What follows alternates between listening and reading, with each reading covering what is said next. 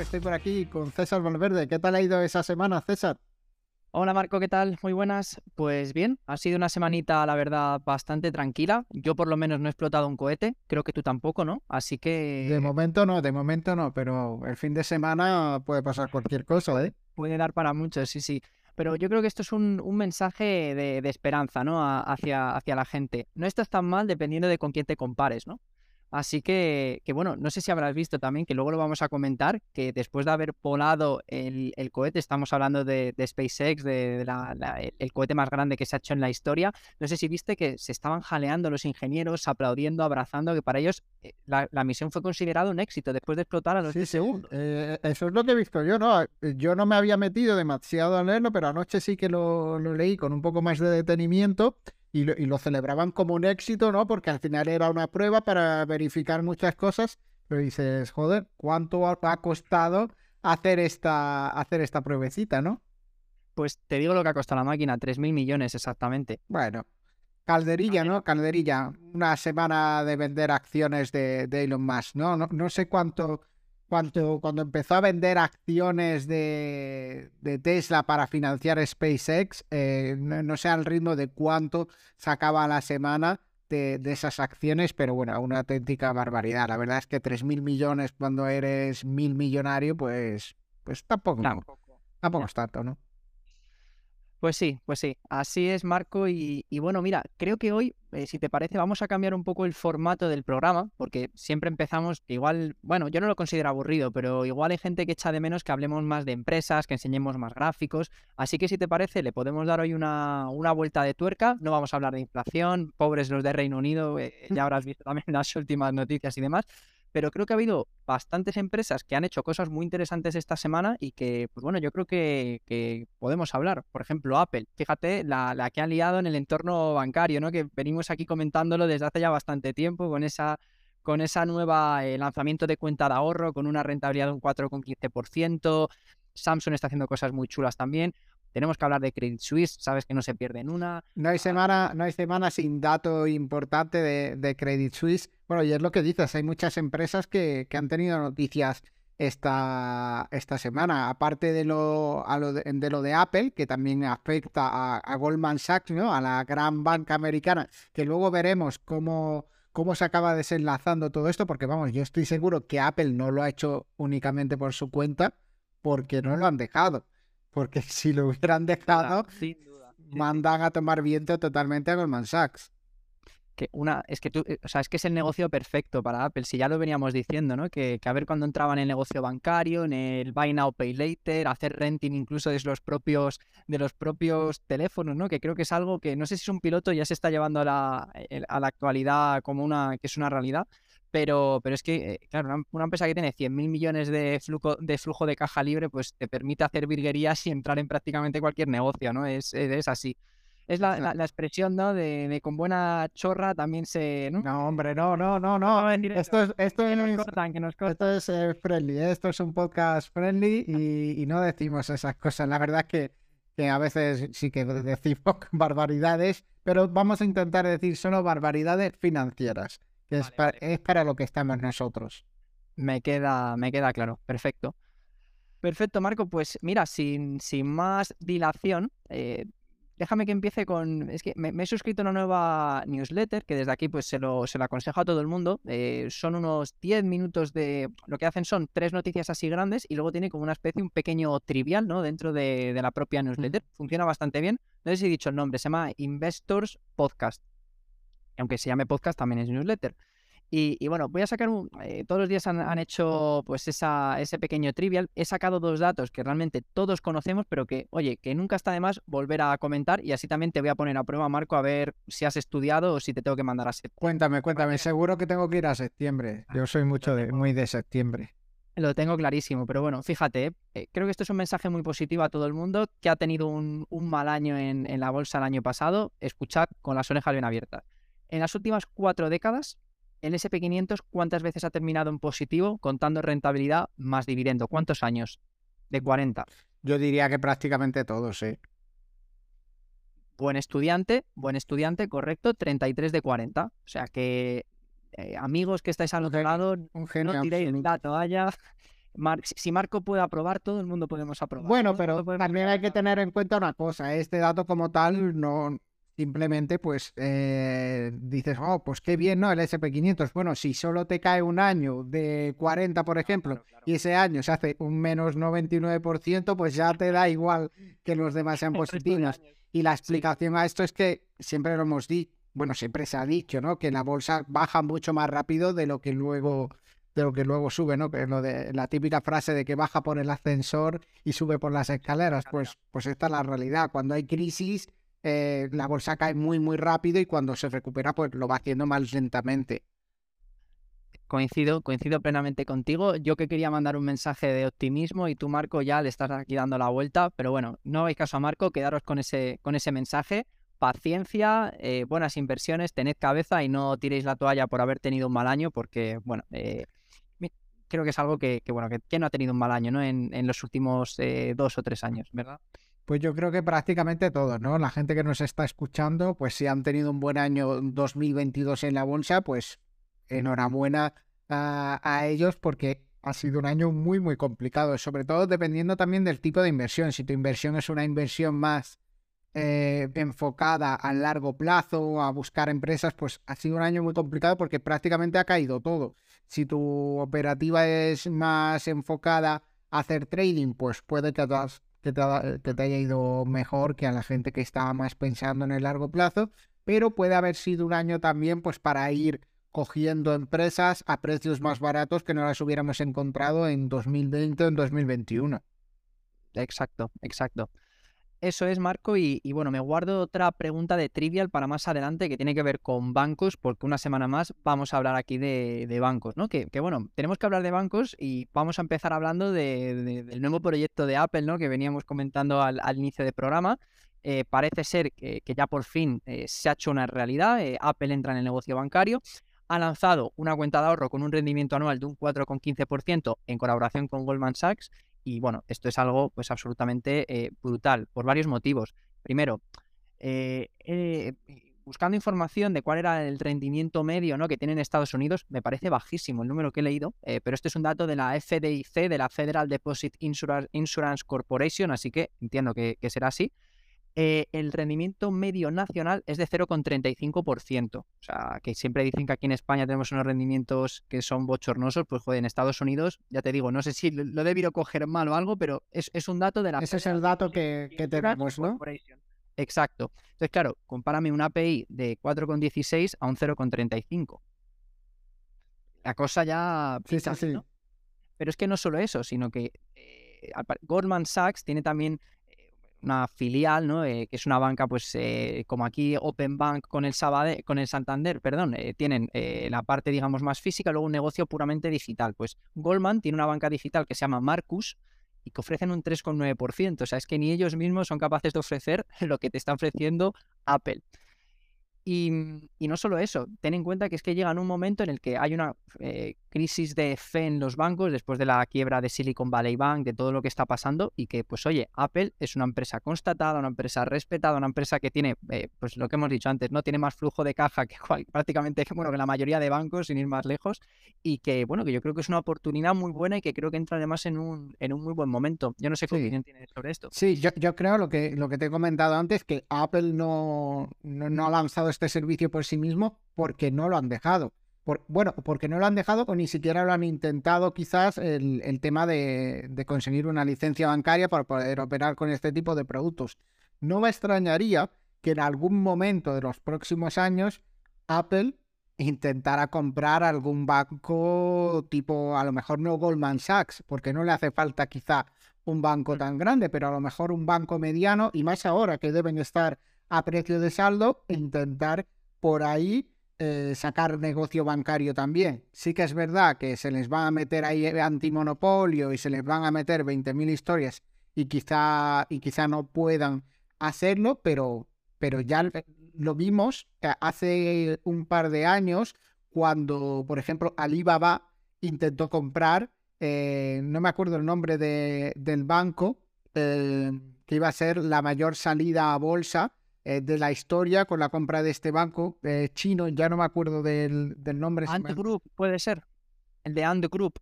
Puede ser, puede ser, exacto, creo que sí. Eh, Ant Group, sí, sí, sí, sí.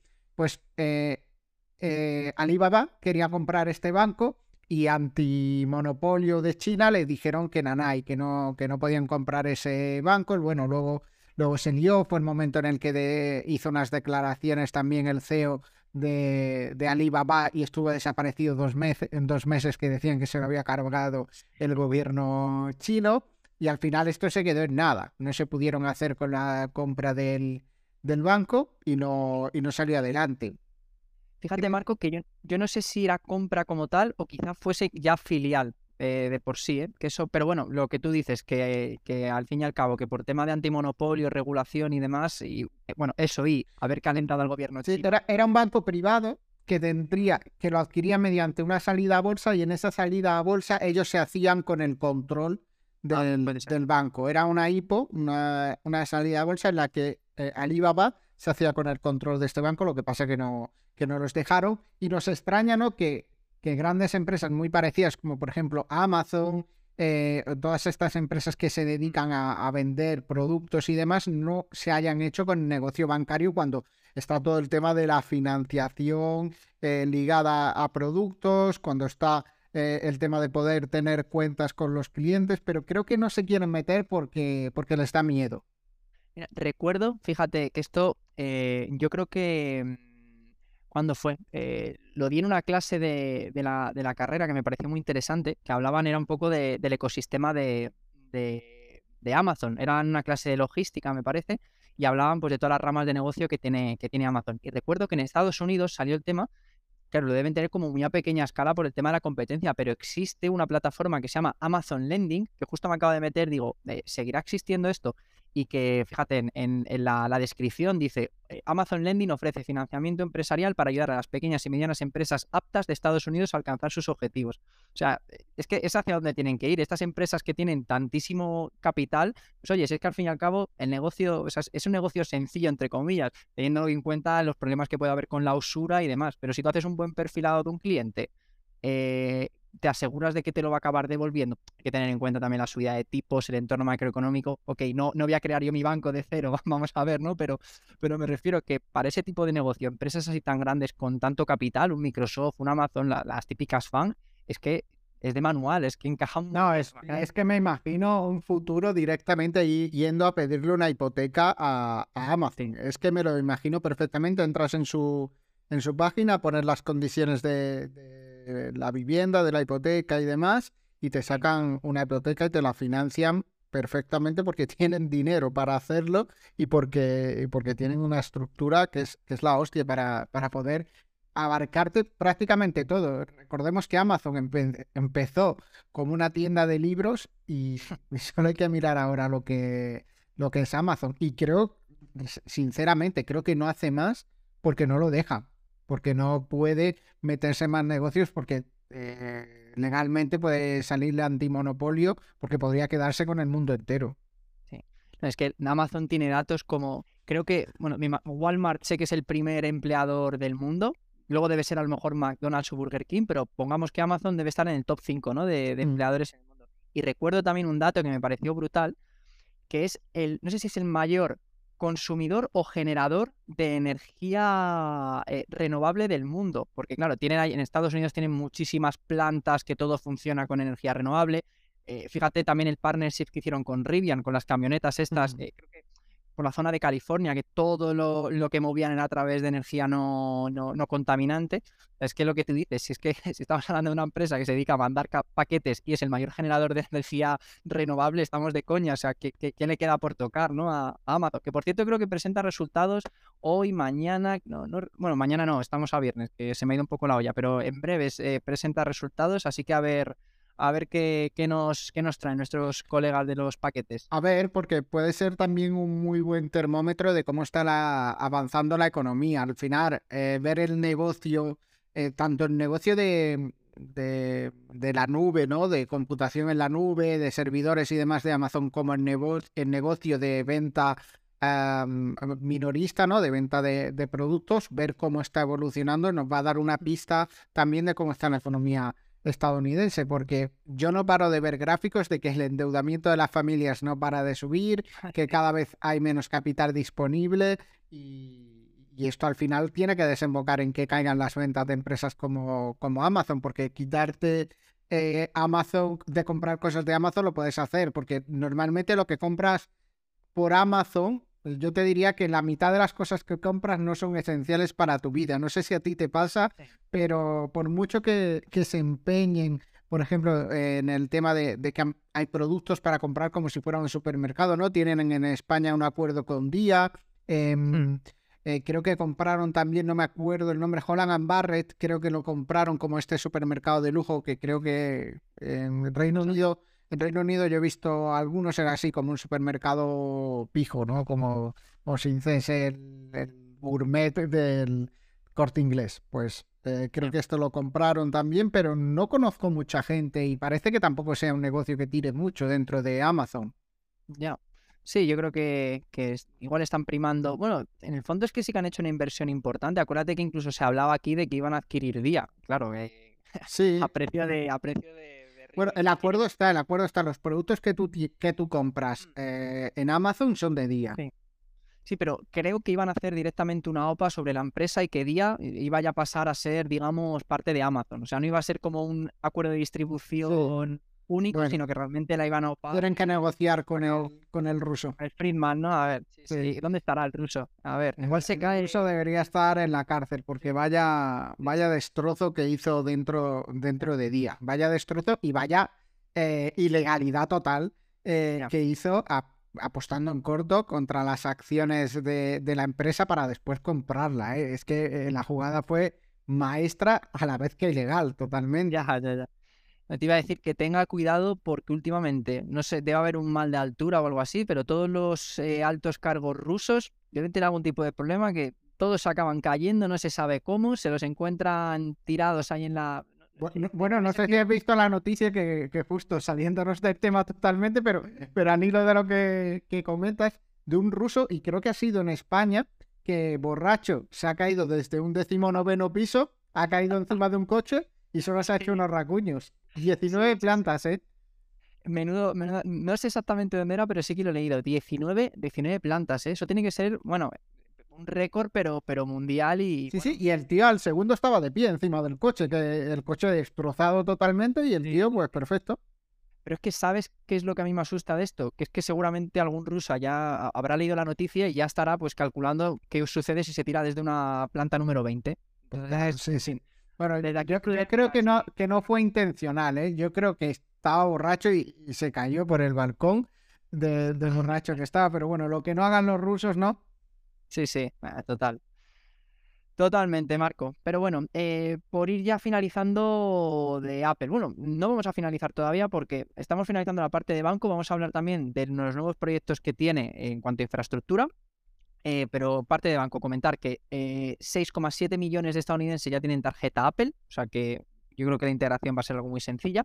Y aquí te lanzo la segunda pregunta de Trivial, que creo que puede encajar muy bien con el negocio de eh, por qué Apple no compra un banco, ¿no? ¿Cuántos bancos hay listados, Marco, en, Estados Unidos? Esta también me venía... Yo creo que es una auténtica barbaridad, tiene que haber una barbaridad. Es complicado, ¿no? La verdad que me puedes decir 50.000 que 5. Claro. Yo que, bueno, son 4.700 entidades las claro. listadas. 4.700. ¿eh? es que en un país tan grande, eh, cuando empiezas a tirar de bancos regionales, más pequeñitos y demás, te, te sale casi a banco por persona. Pero de esas 4.700, eh, también lo más curioso es que cuatro bancos concentran el 40% de todos los activos. O sea, para que veas el tamaño. Estoy hablando de Morgan Chase, eh, Morgan Stanley, sí, eh, Bank of America, Citigroup y Wells Fargo sea, para que veas, cuatro hacen la mitad y luego el resto, pues bueno, ya hemos visto esos bancos pequeñitos regionales que a la mínima que sopla un poco el aire fuerte le tira la estructura abajo, ¿no? Pues sí, pues sí. Eh, y bueno, es que hablo de bancos y ya me sale de dentro. Es que no puedo, no puedo obviar, Marco, no hablar de Credit Suisse en este momento. O sea, eh, sí, no, traje no hablar de Credit nueva, nueva ligada que, que, bueno, como inversores, pues sí que es verdad que son es una empresa de no tocar ni con un palo, ¿no? Es, ese Credit Suisse. De hecho, yo nunca he invertido en, eh, en, Credit Suisse, pero no, no deja de nos dejar noticias turbias, ¿no?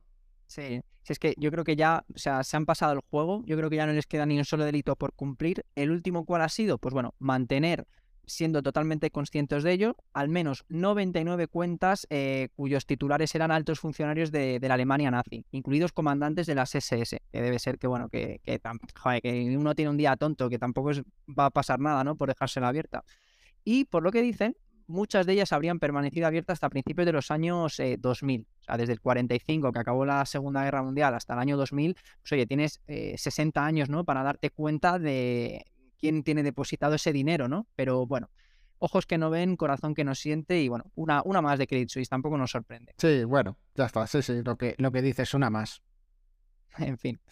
Pero bueno, volvamos a Apple, que bueno, que siguen las buenas noticias. Eh, esto me parece muy interesante. ¿eh? Eh, tienen previsto inaugurar la primera tienda de Apple Store en la India. Fíjate que es curioso que para ser el segundo país más poblado que, que no, camino. Ya no. Ya, ya, no, ya es el primero. El otro día, el otro día lo superó. Sí, sí. Fíjate, fíjate, pues mira, igual ha sido con el, con el, ¿no? Con la noticia, han decidido desembarcar allí. y, fíjate, eh, bueno, van a abrir una que está localizada en Bombay y luego abrir, van a abrir otra en Delhi. Y el dato que me parece brutal es que solo un 4% de los casi 700 millones de usuarios de teléfonos inteligentes, evidentemente que hay muchísima más población, pero no todos tienen acceso a, a esta tecnología, pero solo un 4% de 700 millones tienen iPhone, por lo cual fíjate el recorrido que puede tener como se pongan allí las, las pilas y, consigan, pues bueno, vender estos dispositivos, ¿no? Sí, sí, no, tienen un mercado eh, enorme. El, el, otro día leía una noticia que, que no sé si la, si la habías visto tú, que, que, en Estados Unidos el no tener iPhone entre los adolescentes era un motivo de discriminación. Es decir, fíjate. Eh, y creo que lo, eh, no sé si ya lo comentamos, pero que era como eh, tener un móvil Android era como motivo de, de, sentir vergüenza para los para los adolescentes en, el instituto y en las universidades. Vamos, que nadie quería tener Android, todos querían tener un iPhone. Luego pasa lo que pasa en los institutos. Se meten con el chaval que no se tienen que meter. En fin, bueno. Eh, Hoy estoy, hoy estoy muy revolucionario, no, no debería hacer este tipo. Se meten con quien no se tiene que meter y pasa pues lo, normal, ¿no? Pues te llega con el chaval con su pistola y, dice, pues aquí mando yo. Es correcto, correcto. Vamos a pasar rápido de, tema porque nos van a poner la cara colorada. Vamos a hablar de eh, inteligencia artificial otro día más y bueno, de una noticia que engloba pues tanto a la empresa Samsung como a Microsoft y a Google. ¿De qué estamos hablando exactamente? Pues eh, que Samsung está considerando sustituir a Google como buscador principal por Bing, propiedad de Microsoft. Todo ello después del el desembolso tan importante que ha hecho Microsoft en OpenAI y en ChatGPT para, para poderlo integrar en su, en su buscador. Eh, tengo aquí datos de cuánta pasta da el motor de búsqueda de Google. Eh, lo tengo por aquí. Mueve, ojo al dato, 162 mil millones de dólares. Que claro, mucho tiene que ver con la publicidad de Google en, buscadores, en search, que, mm. evidentemente que, bueno, que, es el negocio principal de, Google, ¿no? La, la, publicidad. Y aquí es que me parece algo muy clave, y es que, claro, a la hora de tú segmentarle la, o sea, la publicidad para que sea lo, más, y, lo más potente posible, es que esté bien segmentada y que también haya una masa crítica a la que impactar. Pues yo creo que la inteligencia artificial va a ayudar para poder segmentar todavía mejor al usuario y que los anuncios que vea sean todavía más relevantes. Y luego lo de que haya masa crítica, ahora mismo en Bing probablemente no haya, pero con el subidón de la, del chat GPT está entrando mucha más gente. Entonces ya estás también alcanzando esa masa crítica. O sea, me parece un punto muy importante y que Google no baje la guardia, que, cuidado, ¿eh? Que... Sí, aún así, aún así, yo tengo que decir una cosa a favor de, Google y de, y de su buscador, y es que el sistema operativo es de ellos. Entonces, eh, puede que Samsung pueda eh, colocar a Bing, pero si Google se calienta, dice que solo pueden llevar Chrome los móviles Android. Y, y no creo que Samsung vaya a tener capacidad para decir, vale, pues sacamos nuestro propio sistema operativo, porque no, porque no funciona así de sencillo. Ya está todo muy definido, o eres Android o eres iOS. Veo muy complicado, o, eres Android con una máscara por encima, como es por ejemplo Xiaomi, para, para personalizarlo como tú quieras, pero veo muy, muy complicado que, que le quiten eso a Google.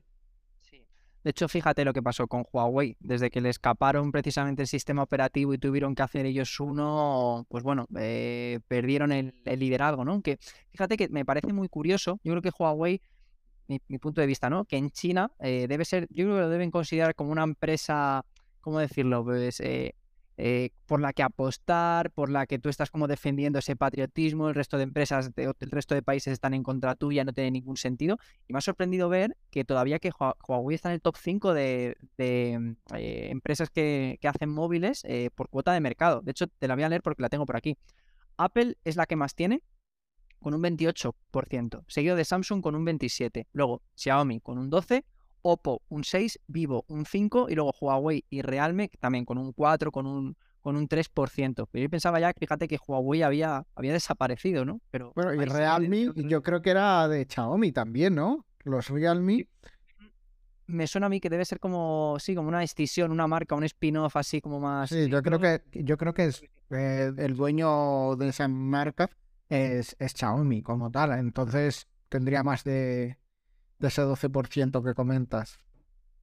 Yo soy muy fan de Xiaomi y de hecho, eh, como comentaba, yo, soy completamente al revés. Yo también eh, por, la, por la empresa tengo un iPhone, pero es que no lo saco de casa. Yo es que soy fiel a mi, a mi Xiaomi y que no me saquen de ahí, eh, te lo digo de verdad. yo tengo mi, mi Pixel que he de decir que estoy muy contento, pero que últimamente me está dando problemas. Me está dando problemas con las llamadas y no sé si vienen por parte de Lowy, que es mi compañía, o vienen por parte de, del móvil, que es nuevo, tiene como un año y medio o así, el Pixel 6. Y, la verdad es que yo estoy encantado con el móvil porque hace unas fotos increíbles, va muy bien y, todo fenomenal, pero llevo un par de semanas que, oye, que, las llamadas me tienen que llamar dos o tres veces para que a veces no lo puedo coger, a veces se me corta a los cinco segundos, así que Google, dadle la dale caña que, os lo devuelvo, que os lo mando de vuelta, que está en garantía. Que nos vamos con Samsung, ¿eh? que, que no, no nos la líes. Oye, y, hablando de inteligencia artificial, leí también una noticia que me pareció, pues bueno, el siguiente paso, no sé si has tenido la oportunidad de verlo, que Bloomberg va a introducir también su propio lenguaje de, pues, de modelo de inteligencia artificial tipo como el que tiene OpenAI con ChatGPT y lo quieren integrar en, el, en, en, su software como tal. Que esto, oye, yo creo que es un... Sí, puede, puede estar genial. Lo único que, para poder utilizarlo, pues al final tienes que tener un terminal, un terminal Bloomberg y tienes que pagar lo que cuesta, que son 20.000 euros al año. Si en tu empresa lo tienen o si te sale rentable pagártelo a ti mismo, pues lo podrás utilizar. Si no, pues, pues complicado, ¿no? Yo también esto lo veo eh, bastante limitante desde el punto de vista de utilizarlo para la inversión, porque si hicieran una inteligencia artificial más abierta, es decir, que se pudiera utilizar eh, sin necesidad de pagar los 20.000 euros al año, que obviamente pues, eh, no nos vas a pagar para probar la inteligencia artificial, creo que podrían avanzar mucho más que teniéndolo cerrado a, la gente que tenga un terminal Bloomberg. Ya. Bueno, igual ellos, no sé, piensan en ese, pues eso, en la exclusividad que tiene tener el, terminal Bloomberg, igual no les interesa que todo el mundo lo, lo, utilice, ¿no? Un poco pues como los bolsos de lujo, como, no sé, como los coches de lujo, que me sirve muy bien hablar de los coches de lujo para, para saltar al siguiente. sí, pero ya sabes que, esto avanza muy rápido y si no eres el más utilizado, te acaban sustituyendo. Y si no, y no habría cosa peor para Bloomberg que, que saliera otra inteligencia artificial con acceso a muchísimos datos que te permitiera hacer este tipo de estudios financieros eh, basados en datos financieros parecido a lo que te permitiría hacer Bloomberg. De momento no hay nada, pero es cuestión de tiempo que, otra empresa, porque no está solo Bloomberg, hay otras empresas como Faxet que, que, tienen prácticamente los mismos datos que, que Bloomberg. A lo mejor no tienen las mismas funcionalidades, pero son bastante parecidos. Y, por ejemplo, Faxet creo que cuesta la mitad de Bloomberg, ya, ya es más barato. Sí. No, y lo que tú dices, que ahora mismo con los avances que hay, que cada día salen 50 nuevas inteligencias artificiales que hacen 50 funcionalidades nuevas, el que se duerma un poco aquí, o sea, ahora mismo los, los meses cuentan como años de progreso de, pues, eh, pues en comparación con el año pasado, ¿no? Tú fíjate lo que ha avanzado en estos últimos dos, tres meses. Pero bueno, en fin, veremos a ver en qué, en qué se queda todo. Y me gustaría ahora hablar, Marco, que lanzaba ahí un poco la, e, el, guante, coches de lujo. Tú como, como conductor y como propietario de un Ferrari, eh, ¿qué nos cuentas de esta marca? ¿Qué, qué, ¿Qué, te voy a decir? ¿Qué te voy a decir? Bueno, eh, es un poco coña. César me lo dice porque alguna vez a lo mejor me han invitado a, probar al Ferrari, pero nada más lejos de la realidad. Ni puedo permitírmelo, ni creo que sería algo que me comprara realmente. Aunque está chulísimo conducirlo un rato, creo que es algo que no, que no tendría. Y, como empresa, eh, la quería traer a este podcast también porque creo que es una empresa que lo está haciendo increíblemente bien en los últimos años. Si quieres comparto pantalla, que esta funcionalidad es nueva dentro del podcast, que no la habíamos traído todavía. Eh, a ver si lo, si lo hacemos bien. Eh, vamos a ver por aquí. Bueno, ya, ah, creo que se ve. Sí, sí, yo, yo creo que ya, que ya se ve por aquí este, este compartido de, de, pantalla. Lo tenemos que ajustar quizá un poquito, un poquito mejor para que no se vea la parte superior, pero oye, aquí vemos perfectamente la tendencia de Ferrari de los últimos años con los únicos malos resultados que ha tenido ha sido en 2020. Yo creo que porque no podían hacer entregas de vehículos y se retrasaron, pero es que ahora mismo cada, cada vez que presentan resultados son un poquito mejores que los, que los anteriores. De hecho, fíjate en el pico de 2021, toda esa gente que se quedó diciendo, bueno, me espera el año que viene para pedir mi Ferrari, pues, pues se pidió el Ferrari. Eh, por lo que he leído por ahí, por lo que me han comentado gente de Ferrari, pues tienen plazos de entrega bastante largos. De hecho, hay modelos que tardan en entregarte los dos años. Tú los, tú los por ejemplo, en una de las pruebas que, me invitaron, que estuve, me dijeron, ¿y, te lo comprarías? Y yo dije, bueno, me lo tengo que pensar, tengo que pensármelo. Bueno, si quieres, cuando termine la prueba, vas y lo configuras. Eh, de todas maneras, como no te lo van a entregar hasta dentro de dos años, pues en esos dos años tienes tiempo para, para a lo mejor arrepentirte si no lo quieres, pero puedes configurarlo. Y yo dije, bueno, luego, eh, ya veremos, ya veremos si lo configuro o no. Y, y, me, apunto ahí mi nombre para que me para, para encargarlo, ¿no? Imagínate el nerviosismo, ¿eh? Diciendo, en dos años que viene ya tengo que empezar a pagar 300.000 euros que cuesta, que cuesta un Ferrari de estos, pero, pero bueno, son una auténtica maravilla y como empresa, pues fíjate, lo, está, lo ha estado haciendo muy bien en bolsa en los últimos tiempos. Quería irme a, a, dentro de TradingView eh, bueno, ahora se nos ve. Se nos ve a nosotros, se te ve a, ti. Para la gente que nos escuche no lo estará viendo, pero no pasa nada porque lo que vamos a hacer es comentar un poquito eh, cómo están yendo sus resultados en, estos últimos, en estos últimos años. Estoy aquí en, la parte de, estadísticas, de informes. Em, y por ejemplo, yéndonos a los ingresos, solamente los ingresos es que si te fijas, no paran de aumentar. En el, en el primer trimestre de 2022 un 17%, segundo trimestre un 24%, tercer trimestre un 18%, cuarto trimestre un 16%. El año 2022 de, de Ferrari han sido, ha sido una auténtica, una auténtica maravilla.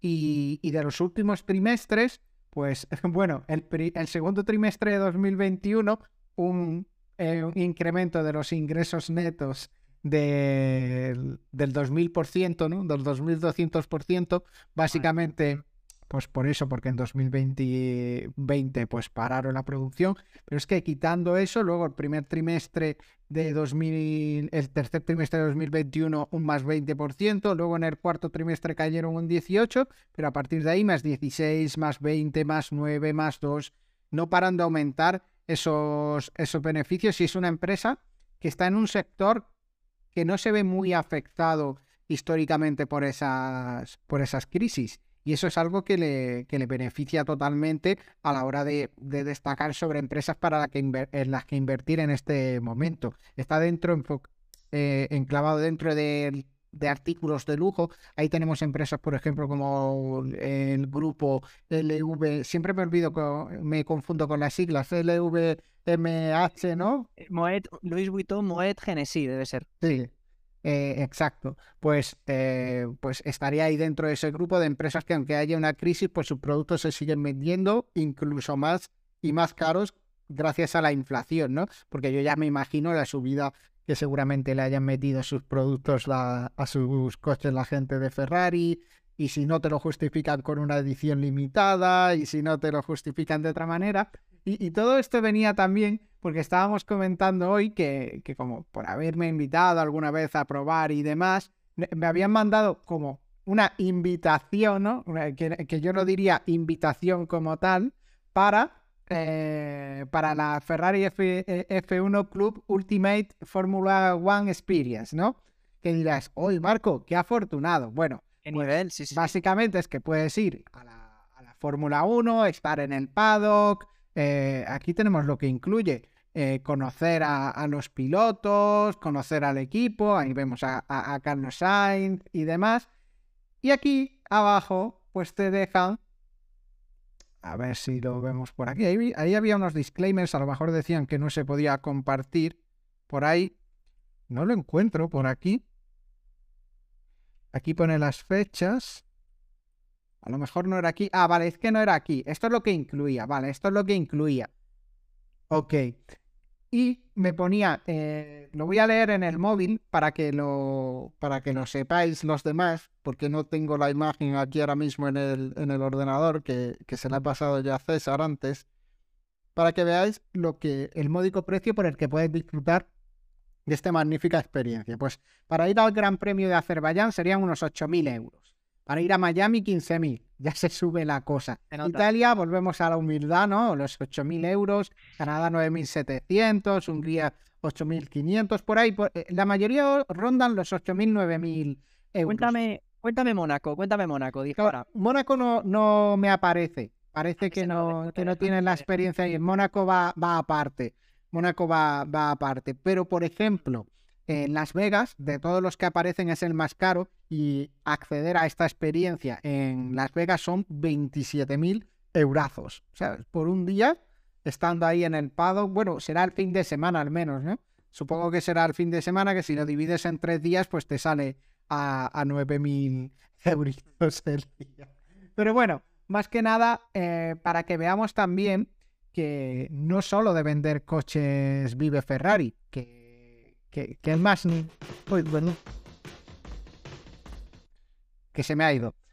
No solo de vender coches vive, vive Ferrari, que tiene muchos más productos asociados, eh, ya sea merchandising, eh, derechos de publicidad dentro de la Fórmula 1. Hay un negocio que, que, no va solamente únicamente a lo que es vender coches. Obviamente es el principal núcleo de negocio, pero, pero hay mucha empresa detrás esto me recuerda, salvando las distancias, pero por ejemplo una marca también de coches de lujo como puede ser el Rolls Royce, que la gente dirá, eh, sí, el Rolls Royce Phantom, menudo cochazo, tal, pero por ejemplo Rolls Royce lo hemos comentado aquí, también es una empresa industrial muy importante, hace motores para, para, pues, para, para aviones, para Boeing, para Airbus, también hace tema de reactores nucleares para las centrales de, uranio y, bueno, la gente igual se queda con el Rolls Royce, sí, qué cochazos, pero no, no, métete en profundidad, mira la cantidad de cosas que tiene, que tiene esta marca.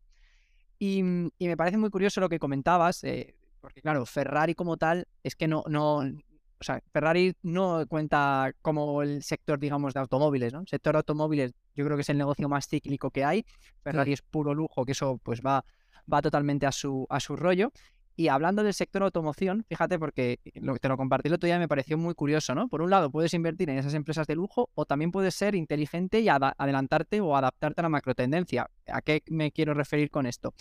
Eh, ahora mismo, una situación de incertidumbre global, alza de tipos, eh, la gente, pues lo que dices tú, caída en el, en el gasto, eh, estamos viendo cómo los créditos revolving se disparan, etcétera, pues la compra de un coche se está retrasando cada vez más. Aquí en España, por ejemplo, el, el, parque que tenemos móvil, eh, es que no recuerdo, pero eran igual una media de 15 años, una cosa así, los coches, que es una auténtica burrada. Pero en Estados Unidos, tengo aquí el dato, ha pasado de 1995, que la media de, los coches era de 8,4, ahora eh, en 2023 ha pasado, eh, lo estoy leyendo en inglés, perdona que sí, de 8,4 a 12,3 años en, esos 20 años.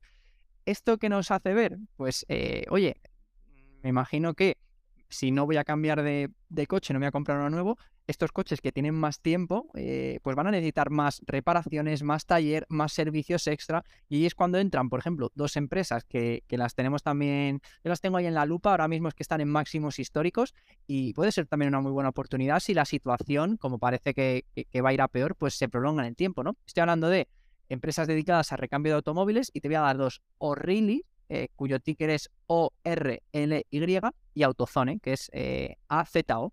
Pues bueno, también ahí lo dejo por si alguien le quiere echar un Sí, vistazo. pues sí, que de hecho yo no lo había euros. pensa- eh, no lo había pensado, pero tiene todo el sentido, ¿no? Si los coches alargan más su vida útil, va a haber que arreglarlos, va a haber que hacerle más mantenimientos y ahí es donde entran todas estas eh, empresas de recambios. Exacto, ahí las has dado. Pues eh, bueno, te iba a decir que si quieres hablamos un poquito, jo, ya llevamos 40 minutos con la tontería. Eh, vamos a hablar, si te parece, de SpaceX rápidamente y luego comentamos también alguna noticia de criptomonedas, resultados también trimestrales. Es que tenemos mucho, así que vam- vamos a ir rápido con esto, yo creo. Sí, mientras Eh, hablamos de, de SpaceX, voy a dejar el vídeo de fondo para que vea la gente el- qué tal ha ido ese, ese despegue del, del cohete. Pon, el vídeo y, y- y ya pasamos al siguiente tema. Porque bueno, ya lo hemos comentado al principio, que nos parecía muy gracioso, muy curioso ver, pues eso, cómo los ingenieros estaban celebrando como una victoria, que acababan de reventar un, un cohete de 3.000 millones de, de dólares. Oye, estoy alucinando con, con tu capacidad para poner vídeos, para poner aquí las Sí, imágenes, eh, eh, Marco. Y esto es el primer día, ¿eh? Esto va, va a desembocar en una realización que, que vamos, que, que tiemble. Eh, sálvame con los cambios de cámara, ¿eh? Esto va a ser una, una locura. Sí, sí, sí, total. Pues bueno, eh, comenta, mira, ahí les tienes celebrándolo, dando Sí, palmas sí, sí. de parte de. A, a pocos, a pocos segundos de. Ay, Dios mío, sí, sí. Fíjate, bueno, según Elon Musk, había un 50% de posibilidades de que directamente reventasen la plataforma. O sea, que dentro de lo que cabe, pues oye, han batido, lo suyo hubiese sido ponerlo en órbita y hubiese sido un auténtico éxito, ¿no? Pero bueno, han cumplido parte del objetivo y déjame que te dé un par de datos frikis, que sabes que, nos gustan mucho. Primero, se han empleado 33 cohetes, que es el doble eh, de los que se utilizaron cuando la nave eh, que mandó Armstrong a la Luna. Caso de que te creas que han pisado la Luna, yo sí lo creo, eso podría ser otro, otro debate. ¿Fueron a la Luna, no fueron a la Luna? Bueno, la mitad, eh, 33 cohetes fueron los que utilizaron. Y por otro lado, han utilizado un combustible totalmente nuevo. Eh, los eh, cohetes que estaban, eh, los cohetes que hace SpaceX hasta el día de hoy utilizaban una combinación de oxígeno líquido y petróleo refinado. Y para este último viaje han utilizado un compuesto que se llama Metalox, que es metano líquido criogénico con oxígeno líquido. Yo lo, lo- lo lanzo ahí ya. tú Yo no lo sé, pero cuando. Yo no lo sé, pero cuando explotó el, el cohete, la verdad es que todo ese metano líquido y tal salió por todos los aires. Y la contaminación no se habla de lo que ha contaminado, pero eso tiene que ser, haber sido una auténtica barbaridad la contaminación que ha generado este, este cohete. Sí, sí, sí. Y además a- ca- cayó en el mar, puede ser, ahora que la busco. Sí, sí, sí, claro, claro. ¿no? Claro, cayó en mitad del, del mar, o sea que. En fin, bueno, eh, ha sido un resumen, yo creo, interesante de, empresas. Vamos a hablar ahora de puramente de bolsa y vamos a analizar qué han hecho los principales índices esta semana. El SP500, la última semana ha perdido 0,28%, en el último mes se aprecia 3,06%, el Nasdaq pierde un 0,56%, en el último mes se aprecia un 1,87% y el Dow Jones cae un 0,57% y en el último mes un 3,61%. Em, si quieres, mira, podemos hablar también, tengo aquí el SP500 abierto, eh, también pues eh, qué es lo que veo más de color verde, qué es lo que veo más de color rojo en la semana. Y Tesla yo creo que debe ser la empresa que más roja está, ¿eh? No sé si lo estarás viendo tú, pero menos 10,60 en la última semana. Sí, sí, Tesla, Tesla se ha pegado una buena en la última semana. Ha tenido mucho que ver el tema de, resultados empresariales. Eh, luego por aquí vemos, pues, eh, sector, por ejemplo, Amazon, que igual presentaba resultados, bueno, no sé, porque la veo que está con más 5,15, desde las que más se, aprecia. Eh, veo también por aquí, pues bueno, por ejemplo, el, sector del oil and gas cayendo con fuerza, menos 5,90 con OcoPhillips, eh, Occidental Petroleum menos 4,44. Pero bueno, en líneas generales yo creo que bastante plano, tampoco veo así como colores muy resaltados y yo creo que, que a medida que vayamos viendo resultados empresariales, que en principio todas las estimaciones indican que van a ser peores que el anterior trimestre, que a su vez ya fueron malos, pues eh, creo que pueden marcar un poco cuál es el camino de, de lo que vamos a ver en, en los- las siguientes jornadas de bolsa.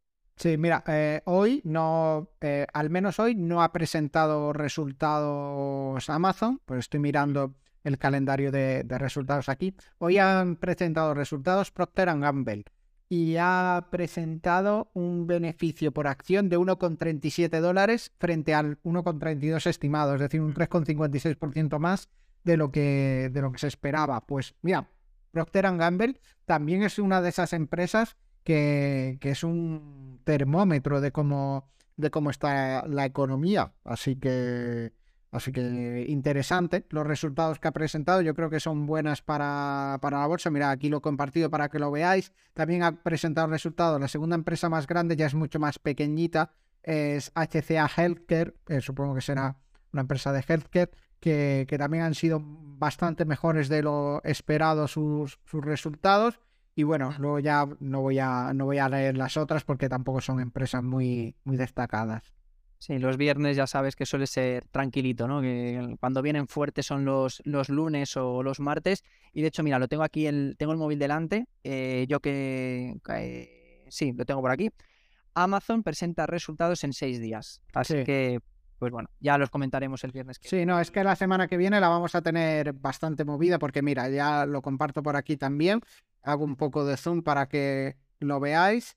Y tenemos a Microsoft que presenta resultados, Google, Amazon, Meta, Visa, Exxon, eh, Mastercard, Chevron, vamos, es que Pepsi, McDonald's, un montón de empresas presentan, presentan resultados, así que interesante. Pues sí, eh, y Marco, nos queda, bueno, llevamos 46 minutos, pone por aquí, tenemos que hablar de resultados empresariales de Tesla y de Netflix y hablar de una noticia muy positiva para criptomonedas. Así que vamos a, vamos a ir corriendo. Venga. Y, bueno, Tesla, que veíamos que se pegaba un leñazo bastante importante. ¿Por qué? Pues creo que, se va a ver bien cuando hablemos de, qué números han presentado. Primero, si nos paramos en los ingresos, más 24% year over year, comparación con el trimestre anterior, dices, joder, qué bien, más 24, un cuarto más. Vamos a entrar en más detalle. Margen bruto, 19%, cayendo desde el 29%, o sea, 10 puntos menos, una bajada bastante importante. Margen operativo se anotan un 11%, cayendo desde un 19%, pierden 8 puntos. Aumenta el CAPEX un 17%, el Free Cash Flow eh, se reduce un 80%. Y eso sí, eh, la estrategia que más han primado y porque los márgenes son así es por las entregas, que las entregas se anotan un 36% más. Así que yo creo que que aquí la, señal es bastante clara, ¿no? Eh, se han centrado en llegar a más clientes, aunque hayan tenido que bajar eh, los eh, precios de los vehículos hasta seis veces este año, o sea, en cuatro meses han bajado seis veces los precios de los vehículos, y claro, pues eso conlleva una reducción de márgenes y, bueno, realmente pues están pasando por un periodo complicado en el que hay una guerra muy importante por los vehículos eléctricos, donde también hay un paquete de ayudas en Estados Unidos gordísimo que se está ultimando y que también pues quieren, quieren trincar cuanto más mejor. Y, bueno, de ahí que hayan bajado tanto los precios, ¿no? Quieren atraer gente que compren esos vehículos. Y creo que además hay un voy a dar un pasito más a esa estrategia porque hay algo que me parece muy interesante de los resultados empresariales. Y es que dentro de las ramas de negocio hay una rama que es generación de energía y almacenamiento, que es muy pequeñita en comparación con la venta de los propios coches, pero que ha crecido un 148%. Entonces, creo que está bastante claro lo que quieren hacer. Inundar las calles de Tesla, aunque les cueste más eh, baratos, ¿no? o sea, bueno, que tengan, tengan peores márgenes a la hora de vender. Y cuando ya tengan todos esos Teslas en la calle, esos Teslas tienen que repostar en algún sitio, tienen que cambiar baterías, tienen que almacenar esa energía. Pues creo que van a intentar potenciar ese negocio. Es la sensación que me da. Pues sí, mira, eh, tenía compartido por aquí el gráfico también para que lo vea la gente y la verdad es que Tesla llevaba lleva un último año totalmente nefasto desde los máximos de octubre de 2000 eh, perdón, sí, octubre de 2021, sí, eh, que llegó a 416 dólares por acción. ahora mismo está a 165. Marco, yo creo, perdona que te interrumpa, porque es que yo creo que ha debido haber algún split de acciones. Sí, sí, sí. Sí, sí, el, split está hecho, pero ese es el máximo global. Vale, vale. Es que, claro, estaba viendo que en, el último año, year to date, se han hecho un 53,33%. Claro, pues desde máximo sí, si hablamos. Claro, es que no, lo veo bien en la pantalla, porque como lo tengo desde Twitch abierto, eso es 2021 donde lo tienes cogido, ¿no? Claro, no, estos máximos son 2021, pero claro. Vale, vale, sí, sí. E, e, este es el último año. E, este año es que arrancó enero en torno a 100 dólares y ha llegado a, estar a 216 dólares en este mismo año. Es más de un 100% de rentabilidad. Eh, aún está un 65% arriba, pero, pero es una acción ultra mega volátil y la tendencia principal es totalmente bajista. Hay que tener mucho cuidado con Tesla.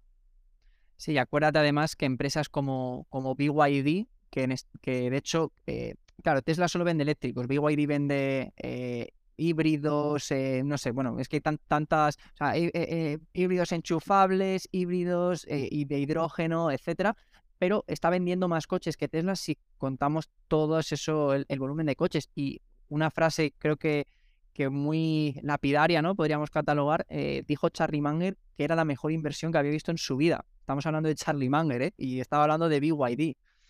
Eh, yo no me lo tomaría broma, ni mucho menos la competencia que tiene Tesla. bueno, vamos, vamos a ver cómo lo hace esa empresa. Sí que es verdad que Tesla por lo menos se está demostrando que, va en serio y que no es solo eh, el, iniciador de este sector de los coches eléctricos, sino que, ya da rendimientos positivos y que poco a poco, cada año, van mejorando esos resultados. Eso sí, que la valoración esté lejos de ser realista, pues puede ser. Sí, sí, sí, sí. Pero bueno, a ver, solo el tiempo dirá, Marco, esto, esto lo tenemos, esto lo tenemos bastante claro. Y bueno, vamos a hablar de Netflix, que eh, hizo un movimiento muy curioso. Eh, cuando presentó resultados, se hundió en After Hours una auténtica barbaridad, un 13, un 15%. Y luego en el día, yo no sé si acabó perdiendo un 1 o se quedó súper planito. O sea, que, parece que se estabilizó después de, los resultados que, bueno, que se catalogaron como bastante malos. Vamos a verlos. Ingresos eh, más 8%, eh, perdón, más 4%, ¿vale? Y eh, dividido pues por las cuatro regiones que ellos lo dividen, Estados Unidos y Canadá más 8%, EMEA, Europa y, y Oriente Próximo menos 2%, LATAM más 7% y APAC, Asia-Pacífico, más 2%. O sea, solo pierden en, en, España y en Oriente Próximo. En el resto de países, sobre todo, mira, nos, comenta por aquí David con Z, con Z perdón, por Twitch. Sois muy grandes, a seguir así. Fuerte abrazo, David, que Muchas gracias, David. al pie del cañón escuchándonos y, es un gusto. De verdad que agradecemos mucho tus, tus palabras. Eh, bueno, eh, comentábamos Netflix, ¿no? Eh, eh, gana eso, ingresos más 4%, suscriptores más 1,75 millones, pero se queda un poco corto de las estimaciones. Tenía por aquí el número de suscriptores que tiene, creo que eran 223 millones, pues se me ha debido borrar porque tenía información muy interesante. Creo que eran 223 millones los que tienen y se estima que 100 millones de personas están utilizando cuentas pues de tu primo, de tu amigo, del novio de tu hermana o del amigo de tu padre. Creo que solo aunque seamos 50 millones de habitantes, 48 millones de personas tienen cuentas fake, ¿no? Nadie sabe quién tiene una cuenta de verdad pagada. Claro, y, esto es un problema que, tiene Netflix en cuanto a facturación, pero también te digo, los precios están adaptados a, que hay gente que, que, convive, que comparte esas cuentas, ¿no? Esos precios están adaptados a, eso. Eh, a lo mejor la gente no estaría dispuesto a pagar 20 eh, euros por, por, una cuenta de Netflix para tenerlo en su casa y por eso eh, se paga entre varias, entre varias personas. Y también eh, pasa otra cosa parecida, que bueno, no, no, es exactamente igual, pero por ejemplo con los viewers de Twitch, ¿no? en cuanto a la hora de vender publicidad, pues tú dices, es que este stream ha tenido 300.000 visualizaciones. Claro, pero si es un stream normal en el que un streamer está retransmitiendo algo concreto de su día a día, de jugando un juego y tal, pues sí que puede que sean 300.000 personas, pero si es un evento tipo la velada de Ibai, que, que vamos, que la puede ver mucha gente en una casa, que, que puede haber gente que quede en una casa y diga, vamos a ver esto junto, o, o por ejemplo las campanadas, ¿no? Que, que a lo mejor las ponías en, en tu casa mientras, eh, mientras en el televisor mientras empezaban las, las que querías ver en la primera en Telecinco donde las quisieras ver o te quedabas viendo las de las de Twitch con, con Ibai. Aunque te muestren que a lo mejor lo ha visto un millón de personas la realidad es que eso ha superado la televisión porque si en una casa había como suele haber en Navidad 7, 8, 10 personas pues ya, ya están multiplicando esa, ese número de visualizaciones. Entonces la publicidad ahora mismo yo creo que en muchos de estos eventos se aprovecha también de decir, bueno, te voy a pagar como si te estuviera viendo un millón de personas, pero la realidad es que lo ven muchísimos más. Y esto, pues, eh, ahora mismo hay esos desajustes. Eh, Netflix no puede eh, ponerle puertas al campo en cuanto a lo de compartir cuentas. Yo lo veo muy complicado porque, vale, ahora van a quitar las cuentas fáciles, el compartido fácil. pero al final siempre va a haber un truco para compartir estas cuentas, una VPN, no sé. Sí. No, y, o sea, hoy estoy siendo muy polémico, ya esta va a ser la tercera, no hay dos sin tres, pero yo a día de hoy no entiendo quién paga por ese tipo de servicios con lo fácil que es piratearlo todo. Que es que en, en, en, Telegram, o sea, metes cualquier serie y bueno, tienes que tener cuidado también porque te eh, o sea, el porno en, en Telegram eh, de todos los colores, tipos y lo que tú quieras, pero me parece relativamente sencillo, por ejemplo, ver la Champions League. Eh, yo es que ya te digo, si no es que tú lo hagas, yo no lo hago, pero si alguien tiene. Pero conoces de un amigo que, lo hace. Que me pregunte por privado que sin problema yo le cuento lo que me ha dicho un amigo. Es un problema además, ¿eh?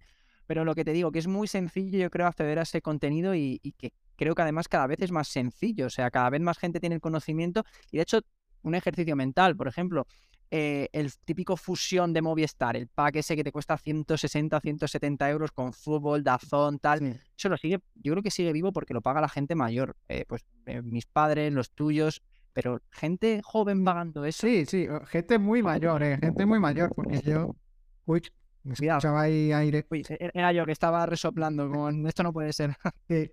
Yo creo que poca gente ya paga, paga ese tipo de, de contenido, por lo que dices, es que es súper fácil acceder de manera pirata a esos contenidos y básicamente si, si lo pagas es porque te sobra bastante y quieres pagarlo porque te gusta mucho y no te quieres calentar la cabeza, pero como tengas eh, el problema de que te guste mucho ver deporte y muchos deportes, prepara la cartera porque vas a pagar una auténtica barbaridad, porque por un lado te dan la Champions, por otro lado te dan la Liga, por otro lado te dan la Fórmula 1 o pagas un extra por ver la Fórmula 1.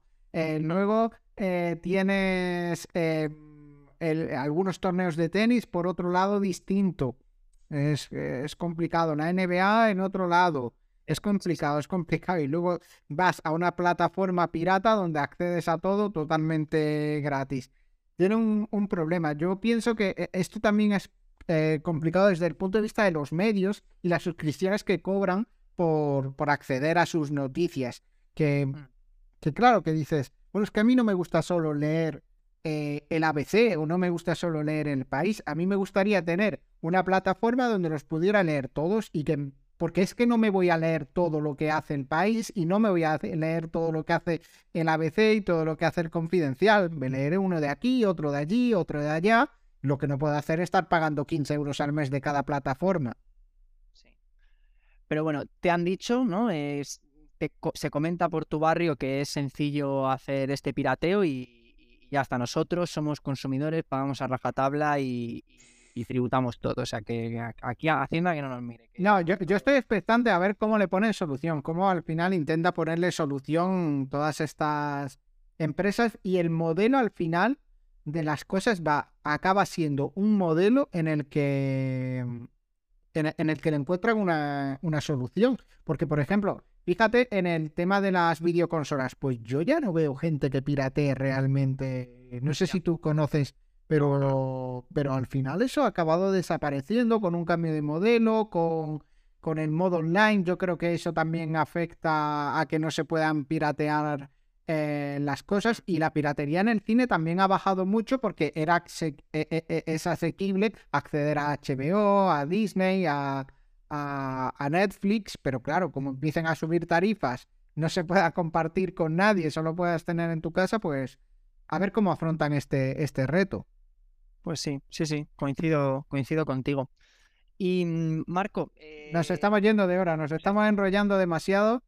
Iba a decir, de hecho, que es que la última noticia que, he metido es una nueva ley europea para regular, o sea, ya entrando en el, en el, en el tema cripto, que es el último que hablamos, eh, han entrado, bueno, te iba a decir que lo, lo comentamos muy por encima y si, como yo creo que es una ley bastante interesante, si, si vemos qué tal, lo metemos en el siguiente podcast. Venga.